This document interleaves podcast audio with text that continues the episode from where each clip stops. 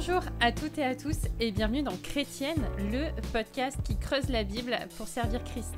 Je suis Aurélie Bricot et je suis ravie de vous accueillir pour ce nouveau podcast en compagnie de ma fidèle co-animatrice Angie Velasquez Danton et de notre invité du jour. On n'arrête pas d'accueillir des invités en ce moment, c'est la folie. Euh, et on n'avait pas encore eu l'honneur d'avoir avec nous Franck Segon. Bonjour Franck. On dit Segon Segon?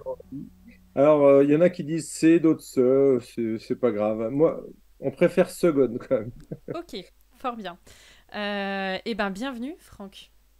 Merci à vous, merci pour votre accueil.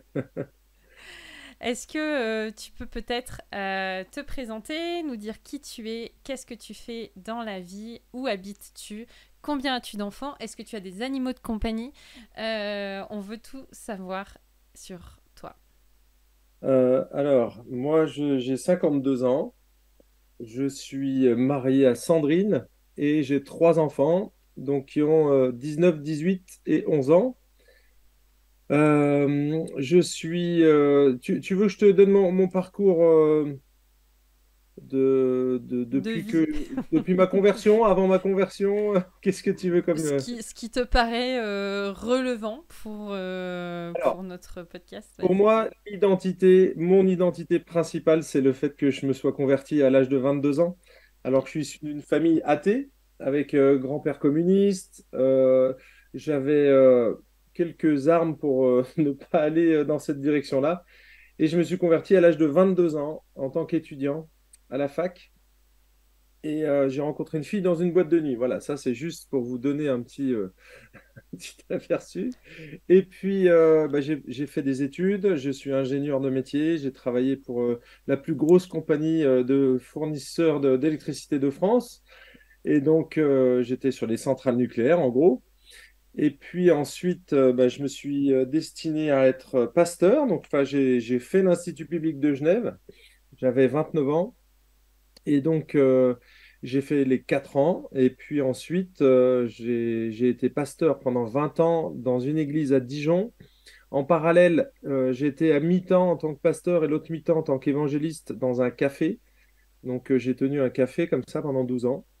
Et, et ensuite, après 20 ans, bah, j'ai fait une petite pause et j'ai fait un master en missiologie mmh à Vaux-sur-Seine, missiologie implantation d'église. Et puis ensuite, euh, euh, j'ai j'ai été à Genève. On m'a accueilli à Genève. Donc, ça fait maintenant trois ans que je suis euh, à Genève, pasteur. Je, je, remplace, je succède à mon frère John Glass, que vous avez déjà accueilli, je crois. Hein. C'est ça, exactement. Voilà, et on a fait l'inauguration de l'église ce dimanche, la nouvelle église anglophone. Je fais un petit coup de pub pour la GBC pour ceux qui cherchent une, église conservatrice purement anglophone. Il n'y a aucune traduction, c'est volontaire. Et euh, donc, ça, a démarré ce dimanche. Voilà. Bon, ça, suscite un peu d'angoisse de ma part, donc c'est pas grave, je ne viendrai jamais pour rendre visite, à moins que j'ai un, don de compréhension qui subitement euh, me tombe dessus. Euh, ok, très bien de, de, savoir ça. On mettra le lien euh, du coup, si, est-ce qu'il y a un site internet Oui, oui, oui. il y a un site. Oui, tout à fait. On mettra le lien pour ceux que ça intéresse. Euh... GBC, c'est Geneva Bible Church. Voilà, c'est c'est church.ch. Ça se tient tout. Geneva Bible Church.ch. Ok, excellent. Donc vous avez démarré avec une, une équipe Il y a une équipe de missionnaires qui est sur place. Ouais. Il y a trois familles et une quatrième qui va venir. Donc oui, il y a du... Mais pour être clair, c'est pas ton église, c'est l'église qui a été implantée par John Glass quand il t'a laissé le pasteur, le, leadership de l'Église francophone qu'il avait implantée, n'est-ce pas?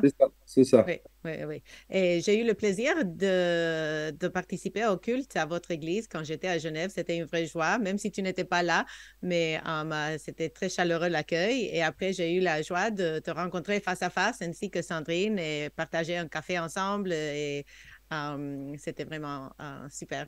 Ouais, c'était sympa. On a vu ta fille aussi. On a fait la connaissance de ta fille, c'était super.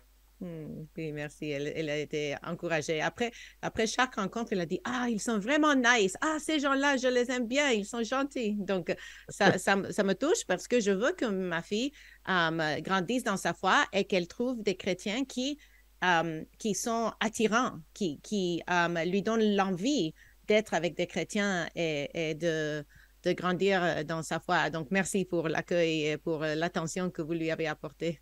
Hmm. Um, tu as écrit un livre sur l'évangélisation. Est-ce que tu peux nous dire euh, ce qui t'a poussé à écrire ce livre et pourquoi est-ce qu'il s'intitule L'évangélisation durable? Alors, bon, à la base, on m'a demandé de, faire une formation, donc dans mon union d'église. Et euh, ben, voilà, donc euh, j'ai été je sortais, je sortais de mes études de, théologie et donc du coup, euh, je, me suis dit, mais mince, euh, je vais pas ressortir mon cours, je me l'approprie pas. Alors du coup, j'ai repris ma Bible et, euh, donc j'ai commencé à étudier le Nouveau Testament en balayant ce sujet, en, mettant des filtres quelque part. Et eh bien, j'ai fait des, sacrées découvertes et surprenantes, mais ce qui, m'ont poussé à aller, aller chercher des, des informations que que j'ai pas trouvées que, parce que j'ai pas trouvé ce que j'attendais en fait mm. pour en, discuter davantage. Et puis euh, j'ai donné cette formation. Florent était là, il m'a dit ah il faut absolument que tu écrives quelque chose et il m'a poussé dans, dans cette direction-là. Alors ça a pris quand même quelques années avant que je sorte le livre parce que je voulais pas sortir un livre euh, avec euh, que juste mes connaissances personnelles. Donc j'ai dû aller fouiller plusieurs dizaines de livres pour essayer de voir si ce que j'allais je, soutenir dans le livre euh, tenait la route. Et euh, j'ai été rassuré de ce point de vue-là, parce qu'il y a un moment donné, je me suis dit, waouh, est-ce que tu es un hérétique ou pas? Par exemple, allez, je vous donne une affirmation, on, va on fait un petit teaser. Il y a une phrase dans le livre, je, je, la cite de mémoire, mais il n'y a pas de commandement explicite à évangéliser hmm. dans le Nouveau Testament, à part Matthieu 28, Mhm. Et si on enlève Marc 16 parce qu'il n'est pas forcément, euh, mhm. il fait pas forcément partie du canon, en tout cas, on n'est pas sûr de son authenticité. Voilà. Et ça, c'est une bombe. Donc, si vous voulez en savoir plus, il faut lire la, suite. Mhm. ça, c'était très, très surprenant pour moi. Mais euh, voilà, donc euh, c'est pour ça que ça a pris du temps, mais j'ai préféré. D'ailleurs, c'est pendant mon master en missiologie, j'ai confronté les profs, j'ai dû vraiment euh, affiner ma pensée euh, au, contact des théologiens et c'était très bien, c'était très bien ainsi. Euh, j'ai eu même Raphaël, Raphaël Charrier que vous connaissez, mm. était, qui était avec moi. On a fait nos, on était ensemble à côté en cours, donc c'était sympa. Est-ce que j'ai répondu à la première question? Oui. Alors la deuxième, c'était pourquoi l'évangélisation durable, c'est ça? Oui, pourquoi pas l'évangélisation ultra méga efficace, euh, l'évangélisation du turfu, l'évangélisation qui déboîte. Euh, comment remplir votre église en trois jours, je ne sais pas. ouais. Alors, pourquoi le durable? C'est parce que moi, je suis sensible au développement durable pour avoir travaillé dans un café associatif. On avait un des axes donc de ce, de ce café, c'était le développement durable. Et donc, en travaillant dans le développement durable, je ne sais pas si vous connaissez un peu la définition du développement durable, mais c'est en gros, c'est euh, une vision de l'économie, mais avec euh, qui tient compte de, la société dans laquelle on vit, de l'environnement, et donc qui vise le long terme. Et euh, en gros, hein. Et donc, en réfléchissant à l'évangélisation, je me suis dit, mais finalement, l'évangélisation, quand on, prend la globalité, il y a, il y a plusieurs paramètres euh, et, en fait, il faut en tenir compte. Par exemple, la souveraineté de Dieu. C'est un des aspects qu'on néglige quand euh, nous, on est simplement focus sur notre action et on veut des résultats tout de suite. Sauf que si tu es conscient que Dieu t'a devancé et qu'il est lui-même en train de convaincre les gens ou de les préparer, eh bien, ça change tout dans ton approche. Déjà, tu vas pas faire de forcing parce que tu comprends que Dieu est souverain. Donc euh, tout ce qui est euh, croisade, euh, évangélisation, un peu coup de poing, pourquoi pas dans certains contextes, mais, mais attention, la plupart du temps, c'est pas le cas. Donc voilà, ça c'est première, première considération. La deuxième, eh ben, c'est le contexte dans lequel on vit. Il change, il bouge en permanence. Les mm. pensées de la société, la philosophie ambiante, elle change mais de manière permanente. Il y a 20 ans ou 15 ans, on abordait beaucoup les sujets éthiques pour approcher les gens dans la foi. Mais aujourd'hui, si on fait ça, on a un tel décalage qu'on ne se comprend pas d'entrée. Donc, euh, c'est plus la bonne porte d'entrée, à mon avis, euh, l'éthique aujourd'hui. En tout cas, le faire, mais de manière très intelligente, parce que sinon, on, est d'entrée pas d'accord. Vous voyez? Donc, euh, donc, il y a cet aspect-là. Et puis, comment, comment utiliser les, outils que nous avons dans le Nouveau Testament. Et surtout, pour moi, quel est l'objectif final? Est-ce que l'évangélisation est une finalité? Et ça, je ne le trouve pas dans la Bible. C'est pas une finalité.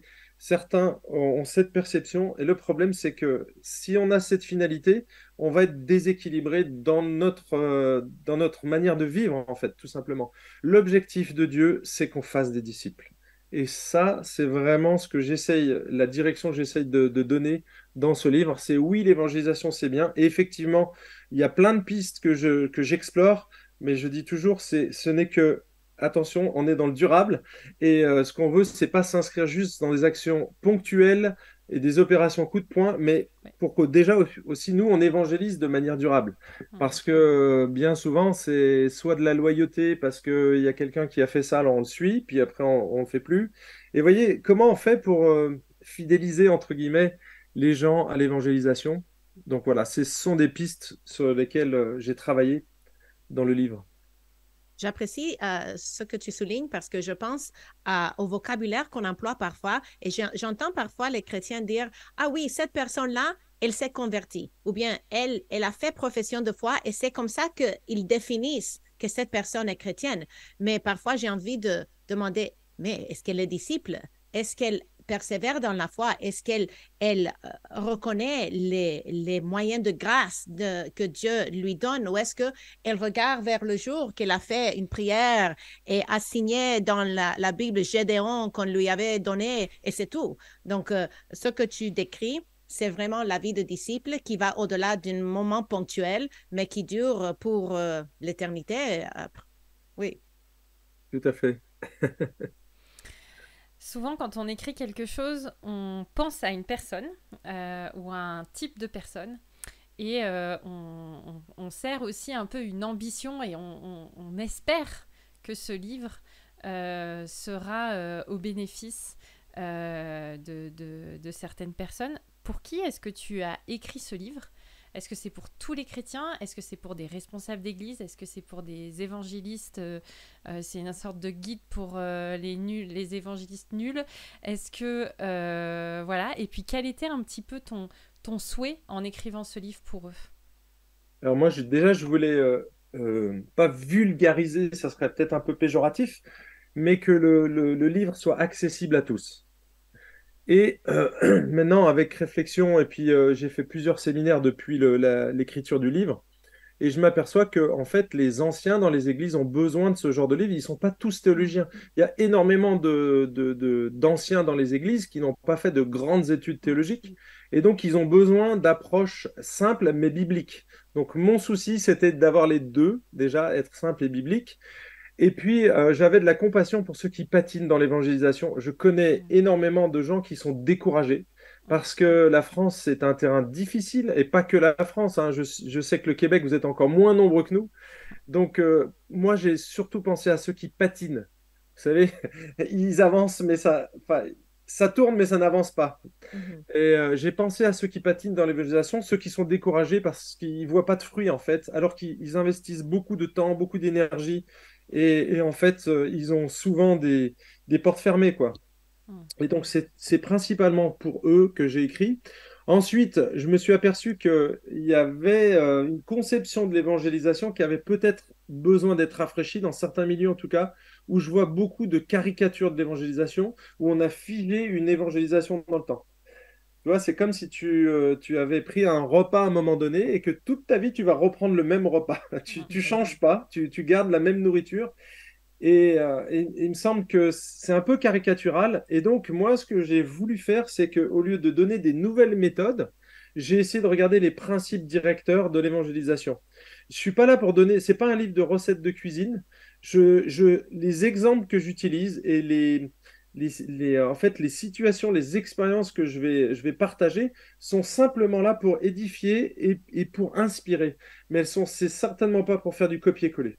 Hmm. Et donc, euh, Euh, voilà, donc c'est plutôt l'idée de mettre des principes qui vont gouverner l'évangélisation plutôt que des nouvelles méthodes. Et enfin, troisième public, c'est ceux qui forment et motivent les autres à évangéliser, parce que là, j'ai aussi observé que les pasteurs, nous, hein, moi le premier, euh, j'utilisais pas toujours les bons leviers pour motiver mes troupes. Et euh, la culpabilisation, on sait que ça marche, mais pendant 24 heures, 48 heures, allez, 72 heures. Mais après, on voit très bien qu'à long terme, ça, ça, ne fonctionne pas. Et donc, euh, cette idée que l'évangélisation, c'est une sorte de propagande chrétienne ou une campagne de marketing, ça, il faut vraiment le balayer parce que c'est pas dans l'écriture. Et, euh, et, donc, euh, moi, aujourd'hui, je suis convaincu que l'évangélisation, en fait, c'est simplement le fruit naturel de notre foi. C'est le fruit naturel de notre amour, de notre gratitude envers Dieu. Et si, si on a vraiment compris ça, ensuite qu'on on va aller chercher notre identité, eh bien, dans notre identité, on trouve tous les éléments pour incarner ce que nous sommes en fait. Et euh, nous sommes la lumière. Donc, qu'est-ce que tu dois faire en tant que lumière? Voilà. Nous sommes le sel de la terre. Si tu enseignes, si vous enseignez, si nous, en tant que pasteurs, on enseigne nos brebis euh, et qu'on leur rappelle ce qu'ils sont, c'est beaucoup plus efficace que leur dire tu dois aller dans la rue.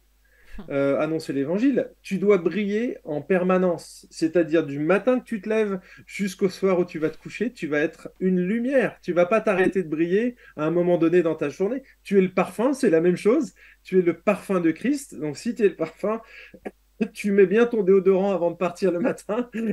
tu te parfumes et normalement ça te poursuit toute la journée. Vous voyez? Et si c'est le parfum de Christ, c'est un parfum qui est de qualité, qui dure et qui tient. Et donc, du coup, ce parfum-là, il va diffuser son odeur tout au long de la journée. On est des ambassadeurs, on ne s'arrête pas de ne, on représente pas Jésus à quelques moments dans la journée, on le représente en permanence, etc., etc. Et donc on a, on a une douzaine de, métaphores qui sont claires dans l'écriture sur ce que nous sommes. Et donc euh, en mettant l'accent sur l'identité, eh bien, on va faire de l'évangélisation durable, à mon avis. Et mm-hmm. puis, et puis, euh, moi, voilà, ce que je voulais aussi, un des, un des axes que j'ai visé, c'était euh, réfléchir sur le long terme.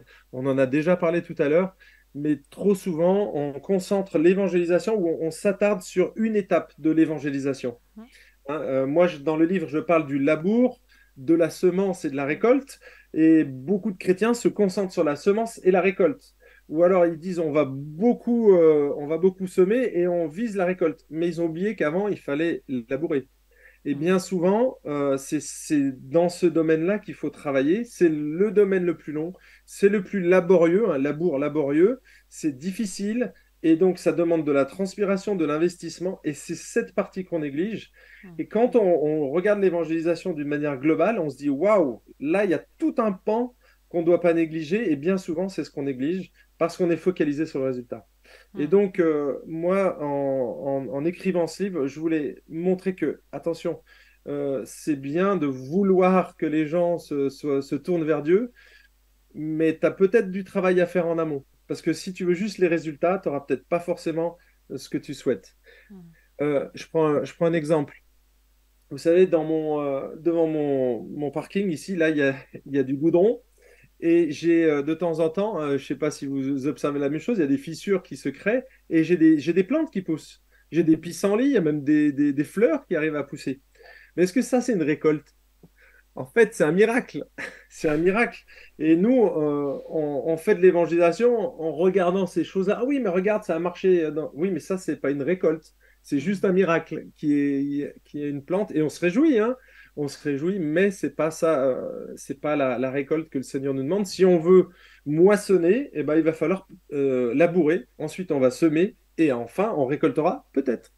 Hmm. Pas sûr. J'aime bien ce que tu dis, parce que euh, ça me ça m'amène à considérer que aussi quand on veut rassembler des énergies sur une mission euh, monstrueuse d'évangélisation en se disant là on va faire un truc de dingue euh, toute l'église va s'y mettre allez on se retrousse les manches tatati tatata. Et en fait on je, trouve qu'on se fatigue à faire des choses qui ont, pas forcément euh, la meilleure portée du monde puisque bah, il y a des choses qu'il faut délaisser dans notre quotidien dans nos relations qu'on a avec nos voisins ou, d'autres personnes qu'on peut rencontrer dans un club de sport, qu'en sais-je. Et, du coup, on, se concentre dessus et on saute des étapes. Et puis on pense aussi que quand le boulot il est fini, allez c'est bon, il n'y a plus qu'à rentrer à la maison. Et puis bah, il n'y a plus qu'à prier, puis on verra bien ce que le Seigneur va, va faire de ça. Et j'aime bien cette manière de mettre le focus sur quelque chose qui prend aussi du temps et où on ne contrôle pas tout. Euh, dans ce qu'il y a à faire, on a une responsabilité euh, qui, euh, qui nous incombe en tant que chrétiens.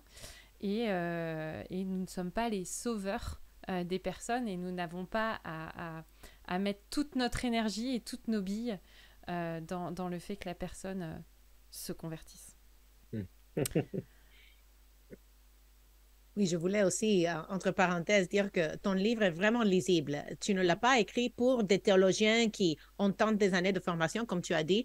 Et en tant qu'anglophone, euh, j'apprécie la simplicité, euh, non seulement du livre, mais aussi de ton écriture, mais aussi du layout, que la mise en page avec la façon que BLF a organisé ça pour que tes points soient bien édition, édition clé NJ. Oh, oups, oups, oh, quelle honte on va couper, on va couper au montage. Voilà, donc euh, ma édition clé a vraiment fait un, job magnifique et ton écriture est vraiment simple, pas euh, d'une manière négative, mais euh, c'est accessible. Tout le monde qui nous écoute peut prendre ce livre et, et trouver des, des, perles parce que tu le rends mm. pour la personne moyenne et pas pour les gens hyper formés. Ouais, il a été fait sur le même format. Euh, corrigez-moi si je me trompe, mais que le manuel du prédicateur de, Florent Varac et que le manuel mm. du conducteur de louange aussi de, Kevin Stoffer. C'est une série qu'on euh, fait, ouais, ouais. Mm. Mm, on, tenait à ça. Ouais. Donc, euh, ouais, ouais. c'est pour ça qu'il y a le même graphisme d'ailleurs. C'est juste les couleurs qui changent. Il y en a un qui est orange, celui de Florent est jaune et le mien il est vert. Parce que l'évangélisation durable, c'était. Vivement un bleu sur on sait pas quoi. ah ouais, on verra. Euh, quand on cherche à évangéliser, encore faudrait peut-être être clair sur ce que ça signifie et du coup, du coup sur ce que ce qu'est l'évangile. Euh, j'ai bien aimé la manière dont tu définis les choses dans, dans ton livre, mais peut-être peux-tu donner un, avant-goût euh, à nos auditeurs et nos auditrices sur euh, la compréhension que tu euh, transmets sur les différentes composantes de l'évangile dans ton livre. Alors, au départ, euh, si bon, je, suis parti de, du, terme tout simplement l'évangile, qui veut dire bonne nouvelle, hein, tout simplement. Donc ça, c'est relativement simple, mais c'est pas simplement une bonne nouvelle, c'est la bonne nouvelle. Et en général, ce que je, quand je prêche l'évangile, je commence toujours par la mauvaise. C'est-à-dire qu'il faut, euh, il faut que les gens arrivent à comprendre qu'ils ils sont perdus, en fait.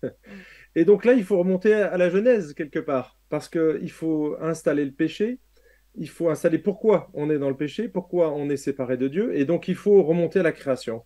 À partir du moment où on repart à la Genèse, on va dans la, création, on explique euh, que l'homme a des comptes à rendre à, son créateur et que ben, il est incapable tout seul de venir à Dieu et donc euh, l'évangile vient en solution. Donc l'évangile, c'est, je, prends cette image depuis quelques temps là, j'ai, une, euh, c'est un extincteur. Donc je présente l'extincteur euh, aux gens et je leur dis écoutez, ça c'est une bonne nouvelle. Et les gens ils te regardent comme ça et, je leur dis non, c'est la meilleure nouvelle. Et ils te regardent avec des gros yeux et en général euh, ils disent ben non, c'est juste un objet, je vais pas, je, je rêve pas un extincteur honnêtement euh, pendant la nuit. Je sais pas si vous, vous avez eu ce rêve.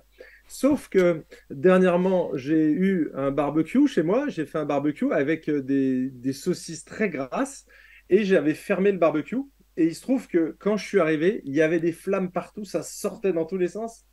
Eh bien, les amis, la première fois de ma vie que j'ai utilisé un extincteur, c'était là.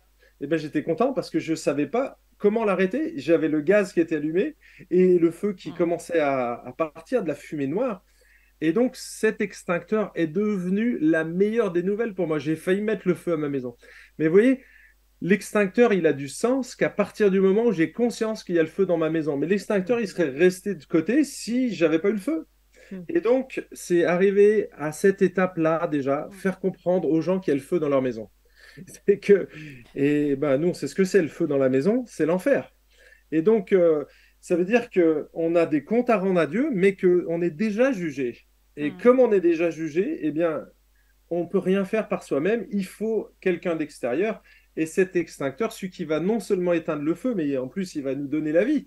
Donc, c'est Jésus. Et donc, voilà, j'aborde l'évangile de cette manière-là. Ensuite, le contenu en lui-même, bah, il est assez simple. C'est euh, la mort, pardon, le fait que Jésus soit venu sur cette terre pour nous sauver. Et euh, on rappelle les, les, deux événements historiques qui sont fondamentaux. C'est la mort de Jésus, pourquoi il est mort, et ensuite sa résurrection, et puis le règne de Jésus ensuite. Autrement dit, euh, il faut commencer par la mauvaise et ensuite annoncer la bonne nouvelle. Alors là, je dis que c'est un message. Dans le livre, j'ajoute deux éléments. C'est que c'est aussi une alliance. Mais il faut reprendre 1 Corinthiens 15. Je vous le lis ici. Je vous rappelle, frères, l'évangile que je vous ai annoncé, que vous avez reçu, dans lequel vous demeurez ferme et par lequel aussi vous êtes sauvés, si vous le retenez dans les termes où je vous l'ai annoncé. Autrement, vous auriez cru en vain. Je vous ai transmis avant tout ce que j'avais aussi reçu. Christ est mort pour nos péchés, selon les Écritures. Il a été enseveli et il est ressuscité le troisième jour, selon les Écritures. Et donc, vous voyez, on a, pardon, on a ici tous les éléments de l'Évangile. Déjà, on voit que au verset 2, que, enfin les 1 et 2, que c'est une alliance. Hmm. Hein. et, et, là, il nous dit, l'évangile est efficace à partir du moment où tu le retiens dans les termes où je l'ai annoncé. Donc c'est Paul qui parle, et il n'y en a pas d'autre, il n'y a qu'un évangile. Euh, c'est Paul qui dit en Galates chapitre 1, les, versets 8 et 9, il dit qu'il soit anathème celui qui annonce un autre message. Mais il, s'inclut lui-même dedans. C'est-à-dire que ce message, il est immuable, il ne doit pas bouger, quelle que soit la personne qui l'annonce. Et donc, c'est ce message-là, le, message fondamental. Et donc, euh, on ne peut pas changer les termes du contrat, parce que déjà, c'est Dieu qui le, qui, le, comment qui le ratifie, donc c'est une alliance. Donc, on ne peut pas négocier avec Dieu. Hein, c'est pas, c'est pas négociable. C'est lui qui a choisi de, définir l'évangile de cette manière-là. On peut l'accueillir par la grâce et mm. c'est une, euh, par la foi, pardon, et c'est une grâce que Dieu nous fait, un cadeau qu'on saisit par la foi, que lui-même nous donne finalement. On, mérite absolument rien dans ce salut. Et donc c'est cet échange. Donc ça c'est la deuxième, euh, la deuxième partie de, de, de 1 Corinthiens 15, c'est les versets 3 à 5, où on voit qu'il y a un échange, que, Dieu va faire, une transaction. Et donc, il va échanger notre injustice contre sa justice, il va échanger notre honte contre son honneur, il échange notre peur contre sa victoire et notre mort spirituelle contre sa vie éternelle. Et il y a une transition incroyable que Dieu fait, une transaction extraordinaire. Et je pense que une fois qu'on a défini ces éléments-là, on a, on a les éléments clés euh, de, l'évangile. Je ne sais pas s'il manque un élément, euh, Angie ou Aurélie, allez-y, hein, n'hésitez pas. Euh, j'ai raconté de, ce que, de ce que j'ai lu dans le chapitre, euh, je... tu as tout dit, mais tu connais mieux ton livre que, que, que nous. Moi, ce que, ce que j'ai recompris il n'y a pas très longtemps, parce que j'utilise souvent le mot re devant les mots, hein, NJ J'ai refaim, j'ai recompris, euh, j'ai reappris. Euh, ouais, je parle pas très bien français comme une bonne française. Euh, c'est qu'en fait, on annonce une personne. Euh, au-delà d'annoncer un message, on annonce Christ. On annonce quelqu'un qui a vécu, qui est venu sur Terre, pleinement humain, pleinement divin. Et c'est cette personne que nous voulons que nous voulons, à laquelle nous voulons ressembler et que nous voulons aussi communiquer. Et je trouve que ça, ça allège un peu, en tout cas moi personnellement, ça allège un peu cette tension de se dire, faut que je choisisse bien mes mots, il faut que dans le message, il y ait tous mes petits mots-clés, euh, péché, euh, mort à la vie, euh, alliance, etc., etc.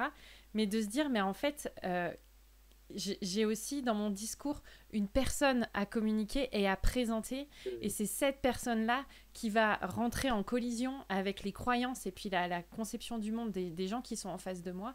Et puis finalement, bah, c'est cette rencontre qu'on veut produire dans la vie des gens. C'est pas juste qu'ils entendent dans leur euh, compréhension intellectuelle un message, euh, mais c'est aussi qu'ils rencontrent personnellement Jésus, euh, le Christ, comme leur sauveur et Seigneur et, je trouve ça génial parce que la plupart des gens, même des athées, ont des, des idées positives par rapport à Jésus. C'est rare la personne qui dit Je déteste ce mec-là. Non, non, non, tout le monde pense qu'il était cool, qu'il était un philosophe, qui faisait le bien. Euh, personne ne pense qu'il était ni fou ni menteur. Tandis que nous, nous disons que s'il n'est pas Seigneur, il était fou ou menteur. On ne peut pas avoir euh, un Jésus cool euh, comme notre euh, pote. Mais en tout cas, le fait que tu soulignes l'idée, que, que, vous deux, vous soulignez l'idée qu'on présente une personne, veut dire que c'est la chose la plus attirante du christianisme. C'est ce Jésus qui est venu sur terre, qui a incarné l'amour de Dieu pour que nous le voyions et euh, c'est super que nous puissions avoir un message si euh, tangible quand on pense aux autres religions, quand on pense aux philosophies du monde et ceux qui veulent gagner des adhérents à leur religion euh, n'ont pas cette, ce focus sur un être humain qui a été incomparable. Hmm. Tu as totalement raison de focus sur Jésus et l'évangile. Vous vous rappelez de ce livre de Piper? Hmm. Au début, ça m'a choqué, puis après, je me suis dit, mais non, il a raison. Parce que c'est Christ, on arrive à Jésus. Et c'est une relation avec Jésus. Et qui on va retrouver au ciel? Jésus. Vous voyez, donc Jésus, il est central depuis le début. Et, euh, et, voilà, c'est le Messie, c'est celui, celui qu'on adore, donc euh, et c'est celui euh, auquel on veut ressembler. On a été prédestiné à être semblable à l'image de Christ, donc c'est vraiment le focus, il est sur Christ, hein, c'est clair. Le message, il n'y en a pas d'autres là. Mhm. Aurais-tu euh, une anecdote, euh, un petit témoignage à nous raconter sur une expérience d'évangélisation où après coup tu te dis que si tu avais su telle ou telle chose avant, tu aurais fait autrement? Alors, euh, il y a une chose que j'ai que, j'aurais aimé savoir avant. en, fait, l'idée que l'évangile il doit être adapté à notre contexte et aux personnes qu'on rencontre. Je vous donne euh, quelques illustrations, enfin quelques anecdotes que moi j'ai vécues. Euh, récemment, j'étais en voiture euh, et en fait, on avait un covoiturage avec mon épouse. On a été sur Paris, donc on avait 5 heures de route. On a pris quelqu'un. Ici, il se trouve que c'est un musulman et il était ouvert la foi. Eh bien, au bout de la première heure, j'ai posé des questions et je me suis vraiment intéressé à, à, cette personne pour essayer de comprendre pourquoi il avait fait le choix de devenir musulman. C'était un, Français de souche, hein, euh, jeune, ouais, ouais, qui est devenu musulman comme ça. Donc, euh, et c'était très intéressant parce qu'il était en recherche de Dieu et euh, parce que personne ne lui a, répondu à ses questions, il s'est tourné vers l'islam. Et donc, j'ai essayé de comprendre pendant une heure vraiment pourquoi il avait fait cette démarche-là. Et pendant le reste du temps, on a pu discuter et parler de l'évangile et de Jésus et justement de ce que, de ce que ça pourrait lui apporter. Et donc, euh, vous voyez, j'y suis allé cash, entre guillemets, je ne le connaissais pas avant de rentrer dans ma voiture. Et une fois qu'il est sorti, il a entendu l'évangile euh, sous toutes les mm. coutures, en gros. Mm. Alors, on se dit, OK, alors c'est ça l'évangélisation? Et, euh, et, donc, du coup, tu te retrouves avec ton voisin et tu vas aller boire l'apéro. Est-ce que tu vas faire pareil? Mm. Et c'est là, c'est là où il faut réfléchir. Parce que une personne que tu croises une fois dans ta vie, ou ça peut être dans l'avion, dans le train, n'importe où, tu, peux annoncer l'évangile, la personne va même vouloir en savoir davantage parce qu'elle sait qu'elle ne te revoit pas, elle n'aura pas de compte à te rendre. Donc du coup, tu peux y aller et euh, développer euh, toutes les idées euh, que, tu, aimerais partager. Par contre, quand tu es avec ton voisin, tu viens pas avec ton étiquette euh, membre de l'église, je sais pas dans quelle église vous êtes, mais euh, vous n'allez pas venir avec une étiquette en donnant votre fonction. Ça paraît assez évident. Il y en a qui le font. Hein Chez les Mormons, c'est comme ça, ils ont la belle étiquette. On les voit venir. Et donc, du coup, euh, c'est pour ça que bien souvent, les gens, quand ils parlent d'évangélisation, ils ont en tête une manière de faire. Hmm. Et je pense que ça, c'est caricatural et c'est, à mon avis, ce qu'il faut pas faire. Alors, je vous donne une autre anecdote parce que ça va, ça va vous montrer l'inverse. C'est que dans mon café, au début, je me suis fait euh, piéger plus d'une fois. C'est-à-dire que on avait euh, sur nos euh, sur le, bar, on avait ces dépliants là, vous voyez. Donc ça, c'est notre café. Et si donc il était assez bien décrit. Et là, sur une des parties, on décrivait qui nous étions. Et donc, euh, on mettait qu'on était tous bénévoles. Ah bon, vous êtes tous bénévoles? Et alors, le, client moyen disait Ah, mais c'est super, mais alors vous faites quoi comme métier? Et moi, euh, entre guillemets, bêtement au début, je disais Ah ben moi je suis pasteur, tout content, tout fier. Et la plupart du temps, la personne me regardait, buvait son café, hmm, elle me payait et elle partait, je ne la revoyais plus. Parce que dans sa tête, il y avait Ah, toi, tu es pasteur et donc tu veux m'évangéliser. Vous voyez? Et quand j'ai compris ça, je me suis dit Ok, il faut que tu changes ton approche. L'approche directe, l'identification immédiate, elle peut être bien dans le cas d'un blablacar, enfin d'un covoiturage, mais pas, pas quand je suis amené à revoir les gens. Et le but de notre café, c'était aussi de discuter, de revoir les gens. Donc, quand les gens venaient, qui me posaient cette question, après, je, détournais un petit peu je disais Ah, mon épouse, elle est enseignante, on a des retraités, des étudiants, et voilà. Et, et en fait, je parlais pas de moi. Du coup, la personne n'était pas choquée, mais elle avait oublié qu'elle m'avait posé la question. Et donc, ce qui se passe, c'est qu'elle est revenue plusieurs fois, euh, plusieurs, sur plusieurs semaines. Et puis, au bout de quelques mois, elle me dit Ah, mais au fait, Franck, tu m'as jamais dit, c'est quoi ton métier? Et là, si je lui dis Bah, moi, j'étais pasteur. Ah bon, toi, tu étais pasteur, mais mais, mais c'est trop génial, mais tu m'as jamais dit ça. Mais je, ne peux pas croire ça. Et raconte-moi davantage. Je veux, je veux tout savoir. Et en fait, là, j'avais un, tapis rouge qui s'offrait à moi pour partager à la fois ma foi et comment j'ai rencontré Jésus, en fait. Et donc, du coup, vous voyez, selon les circonstances, on ne dit pas les mêmes choses. Et bon, bah, j'ai fait des bêtises, forcément au départ, mais après, j'ai compris comment ça fonctionnait un petit peu mieux. Donc voilà. Et dans le livre, j'essaye de donner voilà, ces, ces différentes euh, astuces. Je ne sais pas si on peut appeler ça des astuces, mais c'est des principes. C'est qu'on doit s'adapter à notre contexte. L'apôtre Paul s'est fait juif avec les juifs, grec avec les grecs. Il a adapté son discours, pas l'évangile. Hein. L'évangile, il reste. Le message qu'on a défini tout à l'heure, c'est le même. Jésus ne change pas. Par contre, l'approche va varier en fonction des gens. On va prendre Nicodème, euh, ça c'est Jean 3. Jean 4, c'est la Samaritaine. Et on voit que les, les deux approches sont pas du tout les mêmes. Pourtant, le résultat est le même. Hmm. Nicodème va se convertir et cette Samaritaine aussi, et elle va partager l'évangile. Enfin, vous voyez, si on peut, on peut prendre plein de rencontres de Jésus, on verra que le message est annoncé, mais chaque fois d'une manière différente, parce que Jésus s'adapte à son contexte. Hmm. Trop bien. Um, en quoi l'ouvrage euh, L'évangélisation durable donne-t-il des outils pertinents pour les chrétiens aujourd'hui? Est-ce que tu pourrais nous donner quelques exemples? Alors, les outils, moi, à mon sens, euh, il y, y, en a plusieurs d'outils à l'intérieur et j'en mentionne. C'est-à-dire que c'est une, une, sorte de boîte à outils, mais qui va parler d'autres boîtes à outils. Euh, l'idée, c'est de comprendre les grands principes et ensuite, je donne des applications pour que les gens puissent se projeter. Mais l'idée, c'est pas de faire un copier-coller, c'est justement de prendre ces principes, de comprendre pourquoi je fais les choses. Ça, c'est beaucoup plus important pour moi. Donc, quand je vais dans une église, là, j'y vais euh, ce week-end. Je vais passer tout le week-end. C'est le deuxième week-end. J'ai fait ça il y a un an. Et on a regardé certains principes et ils ont commencé à les mettre en place dans leur église. Et là, moi, je viens pour faire le, suivi, pour faire la suite. Je vais faire un petit check-up et dire, OK, maintenant, quelles sont les actions que vous pouvez, vous, entreprendre en tant qu'église? Quelles sont les formations que vous pouvez mettre en place? Parce que là, on a mis en place, par exemple, OK, vous allez faire une série sur l'identité du croyant. Hmm. Et, donc, en, rapport avec l'évangélisation, par exemple. Et on peut prendre ces textes sur le sel, la lumière, l'ambassadeur, etc. Il y en a une douzaine. Et effectivement, euh, ça va donner euh, une direction. Donc voilà, ça, ce sont des, pistes qui sont offertes.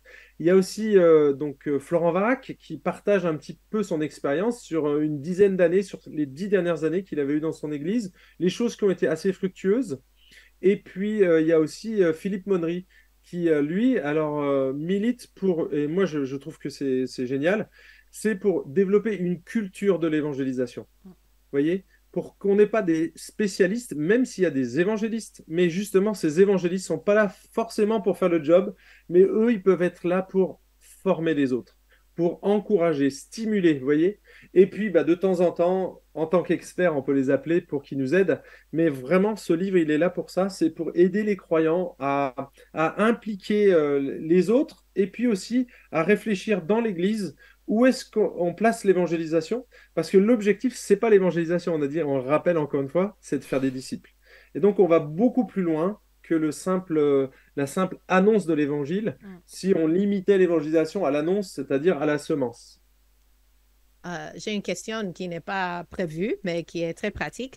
Euh, nous nous préparons pour euh, donner un, euh, un déjeuner de femmes euh, euh, de Noël. Et le but, c'est d'évangéliser. On doit inviter les amis non chrétiens. On espère qu'il y aura euh, un grand nombre de femmes et on va faire quelque chose de spécial. Une sœur va donner son témoignage. On aura, la musique de Noël, la bonne nourriture. Mais quelles seraient tes, tes pistes pour un événement comme ça? Parce que beaucoup d'églises ont fait des choses semblables, que ce soit un déjeuner de Noël ou que ce soit un autre euh, euh, affaire. Mais qu'est-ce que tu penses euh, sont des choses à ne pas rater dans cette opportunité qu'on a? Alors là, c'est clair qu'il n'y a pas beaucoup d'opportunités aujourd'hui pour que les gens viennent naturellement dans les églises. Il y a Pâques et puis tu as Noël. Noël, je pense que c'est le plus opportun à mon avis. Et euh, eh bien, moi, je pense qu'il faut vraiment saisir ces opportunités-là et euh, ne, ne pas, euh, comment dire, il faut pas cacher les choses. C'est-à-dire que là, je sais pas si j'ai des pubs, j'en ai fait ou pas. En tout cas, je pourrais, je pourrais aller en chercher une tout à l'heure. On, on vient, nous, de finir notre communication sur, euh, sur Noël, mais on a dit les choses dedans. On explique pourquoi on les fait, euh, pour qu'il n'y ait pas de surprise. Hmm. C'est-à-dire que si tu fais un concert, par exemple, de Noël, ben, c'est un concert de Noël. Mais si tu fais une méditation au milieu, il faut que tu l'inscrives. Mhm. Parce que euh, la personne peut être surprise et se sentir piégée. Mhm. Je pense que l'évangélisation piège à souris, c'est pas terrible. Franchement, les gens se sentent piégés parce que tu leur annonces une chose et tu fais autre chose. Il y a des fois où ils annoncent concert, tu as trois chants gospel et puis derrière, tu as un prédicateur qui vient qui prêche pendant 50 minutes.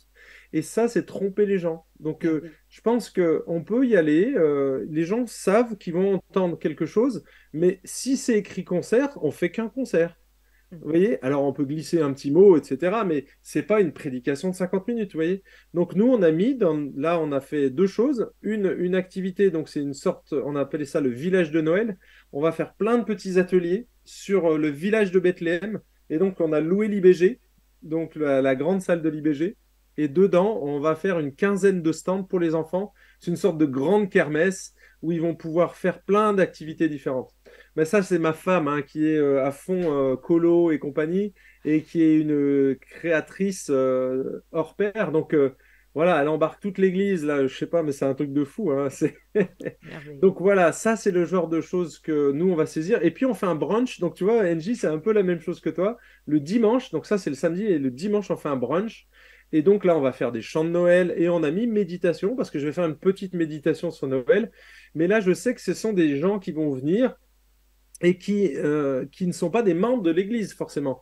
Donc là, mon message va être en- entre guillemets plus light. hein. Je vais raccourcir déjà la durée et je vais adapter mon message, euh, donc mon vocabulaire. Je vais essayer de prendre des illustrations euh, très contemporaines.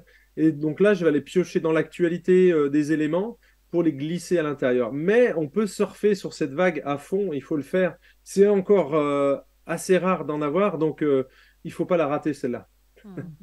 Ah, c'est excellent. Et je pense qu'on a tous eu des expériences où on a piégé les gens. Ah, en tout cas, je me souviens quand j'étais à l'université que j'invitais ma coloc à un concert, entre guillemets, mais il y avait une prêche après euh, ou au milieu et on on, euh, on n'avait pas les, les ressources. On ne nous avait pas dit, Hmm. ah, voici l'invitation et il faut dire sur l'invitation ceci.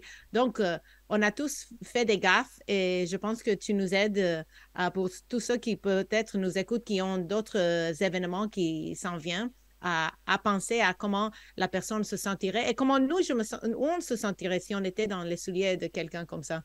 Hmm. On oublie trop souvent euh, de se mettre dans la peau des autres, en fait. Mhm. Et, et, et finalement, on le voit, ça se voit. hein. Quand, quand tu vois des gens qui évangélisent, tu te dis, mais, mais est-ce que tu t'es mis cinq minutes dans les baskets de l'autre quand tu communiques ton truc là?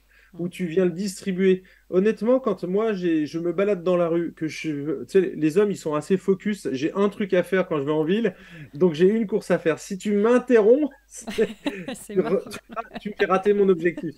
Et donc, même si tu as une bonne. Enfin, je veux dire, il y a- tu viens pour le SIDAction, ils veulent te, te, faire donner des dons, tout ça. Mais moi, j'ai pas le temps de répondre à ton sondage. Donc, tu m'agresses quand tu viens dans ce domaine-là. Vous voyez, les gens ne sont pas prêts, ils sont en train de marcher. Alors, il y a peut-être des zones où on est plus à l'aise, dans les salles d'attente, les trucs comme ça, c'est différent. On peut poser de la littérature. Là, les gens, ils choisissent. Mais quand tu es dans la rue, que tu marches et que les gens viennent vers toi, euh, tout de suite, tu as un réflexe, tu dis, oula, qu'est-ce qu'il veut celui-là Il vend encore de l'argent. vous voyez, il faut se mettre dans la peau des gens parce que si on ne le fait pas, euh, ça, ça, peut paraître un peu agressif, nos méthodes, des fois. Donc, il faut vraiment réfléchir à ça, oui. Franck, tu vas avoir l'honneur euh, de fouler une terre sainte prochainement. Ah, que tu euh, habites? Ouais. Exactement. Moi, je vais travailler euh, pieds nus, voilà, en toute saison, hein, bien sûr. Bref, tu vas faire partie de la team des formateurs du prochain camp TPSG qui aura lieu du 21 au 27 avril à Teen Ranch. Et qui va justement porter sur le sujet du salut, comprendre et annoncer le salut. Euh, et tu sais mieux que moi de quoi tu vas parler. Euh, j'ai eu le droit de lire quelques lignes sur le site euh, de TPSG, on vous mettra le lien dans le descriptif. Mais est-ce que tu peux peut-être nous faire un, petit teaser de ce que tu vas aborder dans ton cours?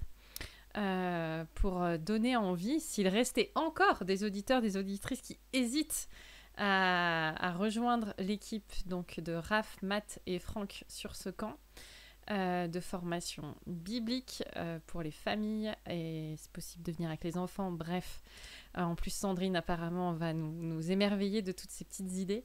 Est-ce que tu peux nous dire de quoi tu vas parler? Donne-nous envie. Alors, en deux mots, je vais faire déjà un premier parcours de la Bible on va faire une sorte de théologie biblique de l'évangélisation. Donc euh, c'est là où on va faire une découverte assez surprenante, euh, mais euh, Bible en main. Hein. Donc je pense que ça c'est vraiment un élément clé pour comprendre mais pourquoi les chrétiens évangélisent alors qu'il n'y a pas de commandement. Vous voyez? Donc ça quelque part ça nous met l'eau à la bouche. Et ensuite on va aborder les freins à l'évangélisation euh, donc là, on va, on va parler de, des freins sur lesquels on peut agir, pas sur les freins euh, sociétals où mhm, euh, franchement, il y en a beaucoup. Hein. et donc, j'en ai relevé sept dans le livre. C'est sept catégories en fait, parce que en faisant de, ce séminaire, et je pose toujours les mêmes questions, et je note les réponses des gens.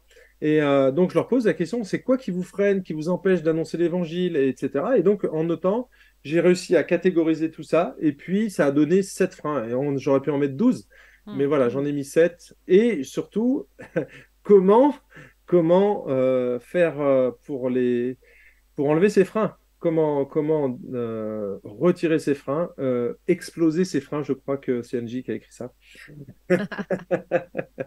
et puis, euh, on abordera, donc ça c'est un des aspects, une des sessions, et le, là où on va vraiment être le plus long, c'est sur le processus. Mmh. parce qu'il me semble essentiel de comprendre que l'évangélisation s'inscrit dans le temps et que Dieu nous devance et que chacun a un rôle bien défini et, que même dans l'Église, on n'est pas forcément appelé à jouer tous le même rôle dans l'évangélisation. Il y aura des gens qui seront plus laboureurs, d'autres qui seront plus des semeurs et d'autres qui seront plus des moissonneurs. Et donc l'idée, c'est de bien saisir euh, quel est mon rôle euh, pour déjà pour plus culpabiliser, hein, parce que je pense qu'il y a énormément de poids de culpabilité alors, il y a un côté naturel dans l'évangélisation, hein, c'est ce que j'ai dit au départ, c'est que c'est notre foi, notre amour pour Jésus, notre reconnaissance qui fait qu'on va parler de lui, naturellement. Mais il y a aussi une question de don derrière, et de sensibilité, de tendance. Et donc, je pense que si on ne tient pas compte de ça, on va culpabiliser les gens et ça sera infructueux, notre évangélisation. Donc, l'idée de comprendre ce processus et quelle est ma place dans ce processus, ça change énormément de choses. Et du, coup, on sait que notre mission, c'est de faire des disciples. Où est-ce que je m'inscris hmm. dans, dans ce processus-là? Et moi, je trouve que c'est tellement déculpabilisant et beaucoup plus fructueux parce que quand on, se sait à sa place, on, le fait de bon cœur et ça se hmm. sent et ça se voit. Hmm. Voilà un petit teaser. Um, euh, quand j'écoute ce que tu dis, je pense au fait que um, beaucoup de chrétiens sont euh, peut-être dans un ministère de disciple-là. Et on, moi, je ne suis pas évangéliste. Et puisque je suis dans la formation de femmes, euh, dans l'étude et l'enseignement de la parole, je peux quand même me dire, oh, mais c'est pas mon job d'évangéliser, euh, c'est mon job de former les femmes pour qu'elles le fassent. Mais on ne doit pas vivre dans la culpabilité, mais on ne devrait pas non plus dire ah, c'est pas mon job du tout, parce que j'ai des voisines, des voisins qui connaissent pas Jésus et que n'ont pas de chrétiens dans leur entourage. C'est je suis le chrétien qui doit rayonner auprès de eux. Ah, donc je pense que euh, on, doit tous prendre part à leur, tous mettre les mains dans la pâte, même si quelques-uns font des aspects différents de ce ministère. Et et je j'aime bien l'idée de d'être euh, challengé à, aller au-delà de ce que je fais déjà parce que parfois j'utilise mon travail maintenant comme excuse pour ne pas aller rendre visite à, ma voisine et, prendre un café avec elle ou whatever. Tout à fait. En, fait, c'est là où il faut distinguer euh, l'évangéliste du témoin. On est hmm. tous des témoins, donc on doit tous briller, on doit tous sentir le parfum de Christ. Et après, eh bien, Dieu, à l'intérieur de ça, nous a donné des talents où on va exceller. Et c'est ça, cette idée-là, c'est de dire, voilà, on, accomplit notre mission, c'est dans notre ADN. Mais en même temps, j'ai aussi à l'intérieur de tout ça, j'ai des particularités que Dieu m'a données. Et c'est celle-là que je vais, je, vais, je vais mettre en avant pour, les, pour que ça soit fructueux. Et donc là, l'idée, c'est de travailler en équipe. C'est plus travailler tout seul, mais c'est de travailler en équipe. Voilà. Ça, c'est le cinquième chapitre du livre. allez, allez acheter le livre, euh, lisez-le. L'évangélisation durable, donc le fric de le livre, le fric. le livre de Franck Sogon qui est sorti euh, aux éditions Clés et qui est disponible dans toutes euh, les bibliothèques et librairies plutôt chrétiennes. Allez dans votre librairie de quartier. Foncez, euh, dévorer cet ouvrage d'un peu moins de 300 pages. Euh, je suis sûre qu'il euh, sera très édifiant pour vous. Mettez-le dans la bibliothèque de l'église, ne sait-on jamais, et puis faites-le circuler. Comme ça, il y a plein d'idées. Merci beaucoup, Franck, d'être venu nous, partager cet ouvrage. et puis on, on, se réjouit, petit teaser. on va faire un autre podcast avec, avec toi. On euh, on vous en dit pas trop parce qu'on aime bien vous laisser gamberger. Euh, pour euh, continuer de, creuser ce sujet, merci pour votre écoute. N'hésitez pas à partager ce podcast, à le commenter. Et on vous redit qu'avec Angie, nous sommes disponibles si vous souhaitez nous écrire à chrétienne-au-singulier.com. À la semaine prochaine pour un nouveau podcast. Et je vous souhaite à chacun et à chacune